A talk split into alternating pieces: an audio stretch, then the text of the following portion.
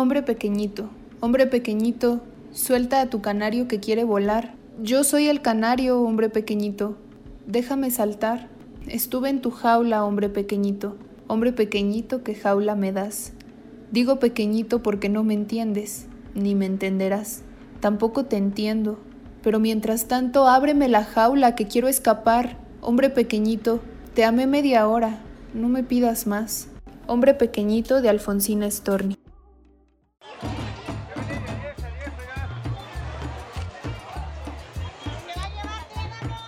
A pensar al tianguis, por preguntar, no se cobra.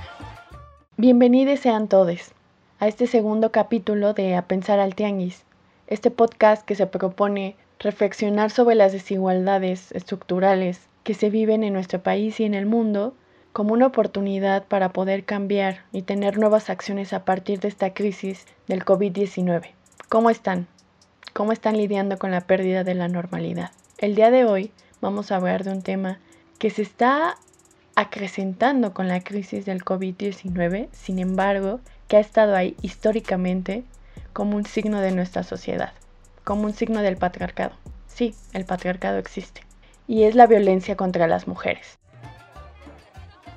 Aquí puro bueno, bonito y barato. A pensar al tianguis. La violencia contra las mujeres se da en todos los ámbitos. La escuela, el trabajo, la calle y espacios públicos.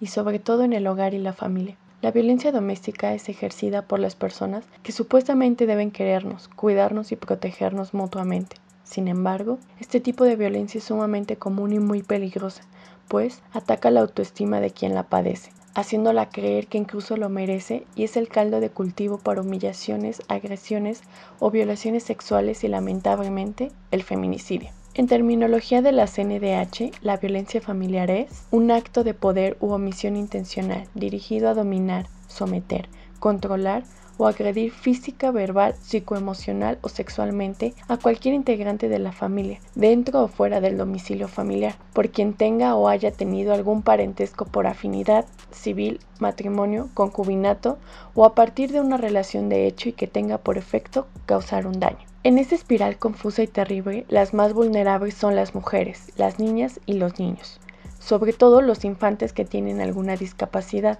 De hecho, el 91% de la violencia doméstica es contra las mujeres. Durante las circunstancias actuales de confinamiento, la violencia contra las mujeres ha aumentado debido a que se ven obligadas a pasar más tiempo con sus agresores. Según datos de la CEGO, las llamadas por violencia contra mujeres y niños ha aumentado de un 30 a un 100% dependiendo del estado y la Red Nacional de Refugios opera con normalidad observando en las últimas tres semanas un incremento del 5% en ingresos de mujeres y del 60% en orientaciones vía telefónica, redes sociales o correo electrónico. Soy Wendy Figueroa, feminista y directora de la Red Nacional de Refugios. Hemos identificado eh, que las violencias, ya hablamos de las violencias contra las mujeres, están presentes en todo momento. Estamos hablando de la violencia psicológica, física, sexual, económica y patrimonial eh, que se presentan en, pues, a lo largo de la vida de todas las mujeres y que ahora en la etapa del confinamiento pues, se han acrecentado estas situaciones por justo eh, una de las características claves de las violencias contra las mujeres que son estos constructos sociales que las justifican, las naturalizan y están relacionados precisamente con los roles, ¿no? con estas diferencias genéricas eh, de una mujer versus un hombre. Bien, hay un incremento en el tema justamente de la salud, porque las mujeres son las que cuidan a los otros, a las otras, pero su salud se queda en una parte totalmente aislada, arrinconada, invisibilizada. Y el tema de la violencia económica también está pues palpable, muy evidentemente, eh, de forma directa por parte de, la relación que hay con, con, la pareja, en este caso la persona que agrede, que controla estos recursos, pero también muchas de las mujeres en México sabemos que están en empleos informales y esto ha llevado a que precisamente pues esto recrudezca las situaciones de vulnerabilidad en las que se viven porque dejaron simple y sencillamente de ser requeridas esos empleos. Existe la violencia contra las mujeres, pero ¿qué la sustenta? En el ámbito simbólico, es decir, de nuestras creencias que sostienen cómo actuamos en el mundo, las mujeres se han concebido históricamente como cuerpos que están al servicio y para cuidar de otros. Además, se determina que son cuerpos destinados para el consumo y uso sexual de los cuerpos masculinos. Esta idea es la que sostiene la violencia doméstica, pues se percibe que las mujeres están al servicio de los hombres y la manera de asegurar una posición de sumisión es mediante la violencia en cualquiera de sus manifestaciones. Además, las niñas y niños se encuentran sin protección a estas dinámicas violentas. Abordar esta cuestión de los constructos sociales es algo que se va permeando desde antes de nacer incluso, donde se evidencia precisamente este primer punto, bueno, las diferencias eh, entre hombres y mujeres se basan en la cuestión biológica, donde se empiezan a dar etiquetas a lo que sí puede hacer el hombre y lo que no puede hacer la mujer, desde algo como tan simbólico del rosa, el azul, los niños son fuertes, las niñas son sumisas, las niñas calladitas se ven más bonitas, los niños tienen que ser feos, fuertes y formales, ¿no? Eh, no llores porque pareces niña.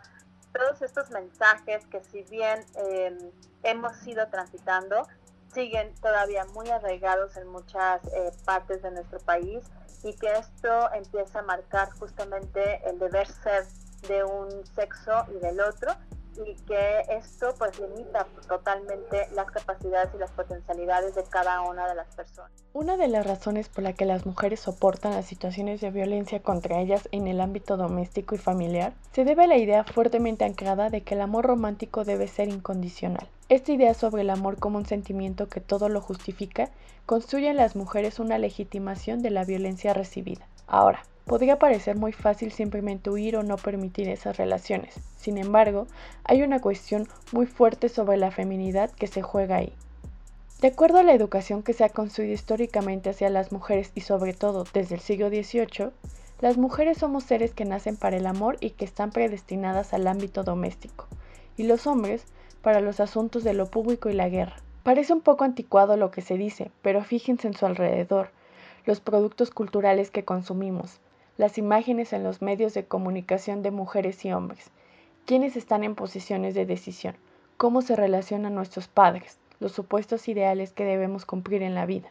Las cosas que definen nuestros deseos, los espacios en que convivimos y las expectativas que tenemos sobre nuestras vidas están fuertemente definidas por la vivencia que tenemos a partir de nuestro género parecía ser que las mujeres estamos, eh, pues históricamente y antes de nacer, en una situación de vulnerabilidad, de totalmente indefensión, que necesitamos ser rescatadas por ese príncipe azul. Y entonces pareciera ser que el príncipe azul no es tan príncipe azul, que es un agresor, pero que en este rollo del amor romántico vengo y te rescato de todos los problemas y además soy tu media naranja, ¿no?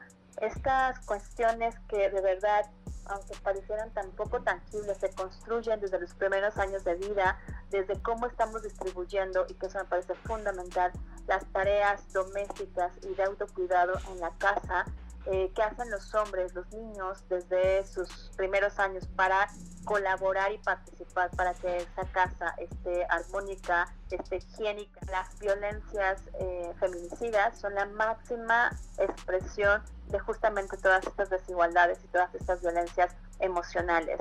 Es prácticamente eh, la crónica de una muerte anunciada. Así, la división del trabajo doméstico tiene fuertes implicaciones sobre la corresponsabilidad en un espacio familiar y, por supuesto, sobre la forma en que se relacionan los integrantes en el hogar. Esto significa que, para acabar con la violencia contra las mujeres, debemos fijarnos en las vivencias de lo íntimo, de lo personal, de la familia, de la pareja. Como diría el feminismo, lo personal es político.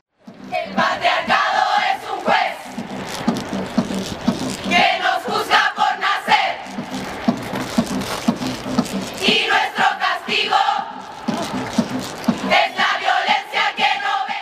Ahora, ¿qué hacer si estás en una situación de violencia? Wendy Figueroa nos da estrategias para actuar de forma inmediata en el contexto actual. Una de las cuestiones claves que, invitamos a las mujeres eh, es que identifiquen la situación de violencia, ¿no? Em, ¿A qué me refiero? No siempre eh, identificamos en qué momento estamos o identificamos que eso que estamos viendo es una situación de violencia por todo lo que te compartí. Entonces, la primera invitación a todas las mujeres es que podamos hacer una mirada interna y que podamos identificar aquellas situaciones y momentos que he compartido con mi pareja, con alguna integrante de mi familia, que no me haga sentir bien, donde me haya sentido justamente lastimada, donde haya sentido que no soy tomada en cuenta, que puedan identificar también, que busquen por ahí el violentómetro y que puedan ubicar cuál de esas acciones están teniendo ellas en su vida, ya sea en su relación personal con alguna pareja o en su relación con algún familiar o alguna persona de su cercanía y que puedan ver si están en una situación de violencia. Lo importante es nombrarlo, identificarlo para poder actuar. Una vez que logran identificar esto, pues bueno, eh, generar redes de apoyo súper importantes, solidarias con dos personas o tres personas de confianza a través de Telegram o de WhatsApp, donde puedan eh, definir algún icono. Estamos sugiriendo que sean iconos del teléfono tradicionales. Hay una compañera feminista que creó unos iconos maravillosos ante situaciones de, de contingencia en el COVID el problema de esto es que si llega a manos de un agresor, pues bueno, el agresor va a saber, ¿no? ¿Qué significa ese símbolo? Y eso puede generar mayor violencia y poner mayor riesgo a la compañera, a la mujer que está haciendo uso de estos stickers. Entonces, bueno, lo que sugerimos es utilicen cualquier sticker, icono que ya está comúnmente en las redes, en sus celulares, pónganle ustedes un, un significado y que lo envíen a este grupo que hagan para que uno de, uno de esos signifique llamar a la policía, el otro signifique venir a casa y el otro signifique eh, háblame, ¿no? Que son como de las cuestiones como muy puntuales. Eh, otra de las estrategias es si el evento de violencia se llegara a dar, es muy importante que se alejen de lugares donde hay objetos cortantes, donde hay objetos pesados, por ejemplo el baño, la cocina, eh, que puedan identificar incluso dentro de esa casa dónde es el espacio con mayor seguridad, es decir, donde no hay tantos estos objetos para que si hay el evento de violencia, ellas puedan acercarse hacia, ese espacio. Recordar que el estar en confinamiento ante el COVID-19 no significa que tengamos que estar con una persona que nos agrede, que nos lastima y que puede llegar la violencia a su máxima expresión y sea una situación lamentable para ellas, en tu caso sus hijos e hijas.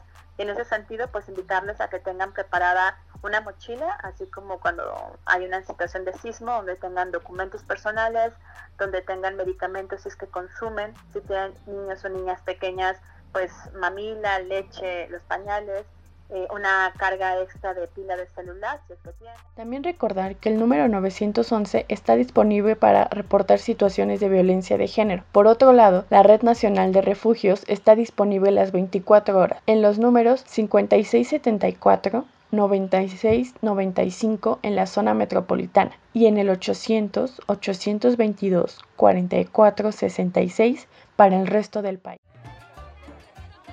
Aquí puro bueno, bonito y barato. A pensar al tianguis. Definitivamente las consecuencias de la pandemia por el COVID-19 afectarán a todos de alguna manera sin embargo, como explica el Oxfam en su informe de Elijamos dignidad, no indigencia, la pandemia también amenaza con agrandar la brecha de género. No es posible un rescate neutral desde el punto de vista de género. Las medidas que se acuerden tendrán consecuencias específicas y diferenciadas para hombres y mujeres. Por lo tanto, hay que prestar especial atención para garantizar que estos rescates reduzcan las desigualdades de género en lugar de incrementarlas. Aproximadamente el 70% de los profesionales de la salud, los más expuestos al virus, son mujeres. Debido a la desigualdad en acceso a la educación y oportunidades económicas, las mujeres tienen más probabilidades de trabajar en empleos precarios en los que carecen de protección laboral. Asimismo, las mujeres llevan a cabo el 75% del trabajo de cuidados no remunerado, cuyo volumen se está incrementando exponencialmente a causa de las medidas de confinamiento. Este problema también se verá agravado si las políticas de Estado se dedican a perjudicar presupuestariamente los sistemas de salud y de cuidados, pues esto hará que muchas mujeres se queden en casa para la realización de estos trabajos. México requiere urgentemente eh, un cambio en el abordaje de las violencias contra las mujeres. Este cambio demanda justamente incorporar estos tres enfoques, derechos humanos, perspectiva de género e interculturalidad, y considerar que todo plan tiene que ir acompañado de un programa presupuestario, justamente con perspectiva de género, donde eh, tengamos reacciones inmediatas. Esto que está pasando en nuestro país, eh, de los 10 feminicidios diarios, pues bueno, es el resultado de muchas omisiones, una cadena de omisiones que, que, se han venido viviendo en México desde hace varios años, ¿no? Pero creo que este gobierno tiene la oportunidad justamente de hacer un cambio real y efectivo y de considerar todo lo que nos ha hecho. Como que, pues bueno, primero es importante garantizar que todos los servicios que brindan, que todas, todas las instancias que forman parte del sistema nacional para prevenir, atender, sancionar y eliminar las violencias contra las mujeres que ya están en la Ley General de Acceso a las Mujeres realmente hagan su chamba. Reconociendo que en este gobierno hay mujeres de trayectoria feminista en puestos graves, aún así ha habido políticas que van en contra de reducir la brecha de género en nuestro país, entre ellas el conflicto que ha habido por las estancias infantiles y el presupuesto que en un principio se le había negado a la Red Nacional de Refugios. En este año, pues bueno, pensamos, porque así lo comentaron, iba a haber un cambio importante, que íbamos a pasar de la Secretaría de Salud justamente a Indesol para que esto fuera más fiable, más efectivo y pues resulta que, bueno, y que nos iban a financiar 10 meses y resulta que Hacienda, desde esta visión histórica, fuera de derechos humanos y por supuesto menos de perspectiva de género, pues simple y sencillamente no liberó el recurso a Indesol en los tiempos que se habían pactado, ¿no? Y eso llevó a que en lugar de que pudieran salir los lineamientos y todo el proceso que ahorita se está llevando apenas, se llevara a cabo en marzo, pues se pasara a un mes después, que es abril. Y quienes no conocen del tema, pues podrán decir, bueno, no pasó nada, es en abril, y además nos han dicho, déjame decirte, ay, no pasa nada, el año pasado estaban así o, o peor, ¿no? A ver, es que no se trata de cómo estábamos el año pasado, no se trata justo de mirar al pasado y estar viendo, o sea, pues ya siéntete mejor porque estás en mejores condiciones, se trata que estamos hablando de un derecho humano que es la protección de las mujeres y que el presupuesto está ahí, que es un mandato legislativo, que el presupuesto está ahí y que no había ninguna razón absolutamente para detener el presupuesto y no liberarlo en el tiempo comprometido. ¿no? Este retraso en la liberación del presupuesto pone en peligro y vulnera los refugios para las mujeres durante este tiempo en el que la violencia contra las mujeres está aumentando. La doble pandemia en México, el COVID y las violencias contra las mujeres, pues sería insostenible pensar en continuar operando sin un presupuesto y llegar a mayo sin él, ¿no? Más si somos consideradas bueno, ya reconocidas afortunadamente, porque consideradas siempre lo hemos sido, pero nos, nos acaban de reconocer como eh, servicios eh, esenciales, ¿no? Que no podemos detener ante la contingencia, pero sí hay una incongruencia. No podemos detener nuestros servicios, pero no hay un presupuesto. Aquí puro, bueno, bonito y barato. A pensar al tianguis. Para detener la violencia contra las mujeres y las desigualdades estructurales, no basta con plantearnos la paridad de género en el gobierno o la igualdad de salarios. Debe mirarse todo ámbito de la vida, desde nuestra concepción del amor, nuestra concepción del cuerpo, nuestra familia. Poner en práctica lo personal es político. Detener la justificación de la violencia contra nosotros las mujeres es un primer paso. Para ello debemos reconocernos como dignas de respeto, querernos a nosotras mismas, a las demás mujeres. Parece muy fácil de decir, pero verdaderamente es una lucha. Aquí puro, bueno, bonito y barato. A pensar al tianguis. Esta última marcha, la del 8 de marzo, en la Ciudad de México a la que yo asistí, no dejo de pensar en una imagen, en muchas de las imágenes que vi ahí, pero hay una que se me queda constantemente y que vuelve a mí. Era un grupo de mujeres jóvenes, mujeres de algunos 17, 15, 16 años, 18 tal vez, de la prepa 7. Era un contingente y obviamente estaban muy enojadas por el acoso, seguramente y lamentablemente violaciones que se daban en su plantel. Había una gran furia, indignación y sobre todo conciencia. Nunca voy a olvidar cuando gritaban, nunca más tendrán la comodidad de nuestro silencio. Y es así, ya no demos la comodidad del silencio, porque se lo debemos a nuestras ancestras, madres, abuelas. Nos lo debemos a nosotras mismas, las mujeres que estamos aquí, ahora, viviendo. Podemos dárselo como oportunidad a las mujeres que vengan. Este mundo sí puede ser diferente y para que lo sea tenemos que empezar primero a creerlo y también hacerlo. Eso fue todo por hoy. Agradecemos muchísimo a Wendy Figueroa, directora de la Red Nacional de Refugios, por acompañarnos. Agradecemos a Mariana Villalobos por ser nuestra voz poética en este capítulo. Yo soy Ecaterina Sicardo Reyes. Pueden encontrarme en Instagram y Twitter como Ecaterina-Reyes. Nos escuchamos pronto. Déjenos saber sus dudas y comentarios. Hasta la próxima. Ser rebelde lleva la vida entera. Borrarte los privilegios de la piel. Inscribirte en la soledad del desacuerdo. Dejar atrás a los usurpadores. No hay premio a una rebelde, más allá de poder regar sus flores en el tiempo que apropia. Salir a dar de comer a las aves una mañana donde el capital devora. Sonreír con los dientes maltrechos ante la desventura del desayuno ser indigente en la casa que nadie sueña. Las rebeldes saben de qué están hechos los premios, rechazan los mendrugos que lanza la mano del opresor. Una rebelde tiene como único premio la vida, porque de ella nadie se apropia, en ella nadie la usurpa, porque es la única tierra propia de cada rincón donde duerme. Su rebeldía alcanza siempre a cobijar el desánimo del progreso. Y si de paso una rebelde tiene la alegría en soledad, ha vencido al mundo. Ser rebelde, de Doris Lessing. A Pensar al Tianguis es un podcast original impulsado por Consume Local MX, equipo creativo Ecaterina Sicardo Reyes y Edgar Martínez Márquez.